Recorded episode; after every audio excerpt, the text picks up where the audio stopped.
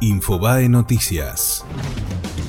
Preocupa un posible atraso del dólar. El actual nivel del tipo de cambio real se ubica en 110,7 puntos, con el dólar cotizando a 44 pesos con 93 centavos. El 25 de abril de 2018, justo antes de que comenzara el fuerte proceso de evaluatorio, ese índice era de apenas 89,5 puntos. En ese momento, el tipo de cambio cotizaba a 20 pesos con 50 centavos.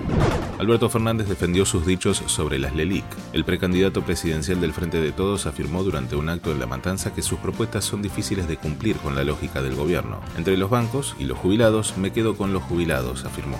Candidatas del Frente de Todos se sumaron al repudio contra los ofensivos dichos de Aníbal Fernández. Las postulantes a diputadas nacionales por la ciudad y la provincia de Buenos Aires, Victoria Donda y Cecilia Moro, respectivamente, criticaron al ex jefe de gabinete de Cristina Kirchner. Coincidieron en catalogar sus comentarios como machistas y perjudiciales a la lucha contra la violencia de género.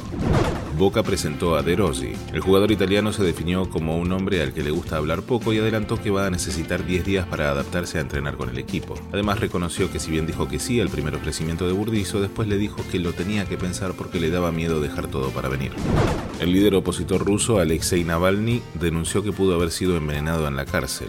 El activista fue ingresado este domingo en un hospital donde le diagnosticaron una dermatitis de contacto. Su doctora señaló no obstante que el político había sido intoxicado con una sustancia química no establecida. Fue Infobae Noticias.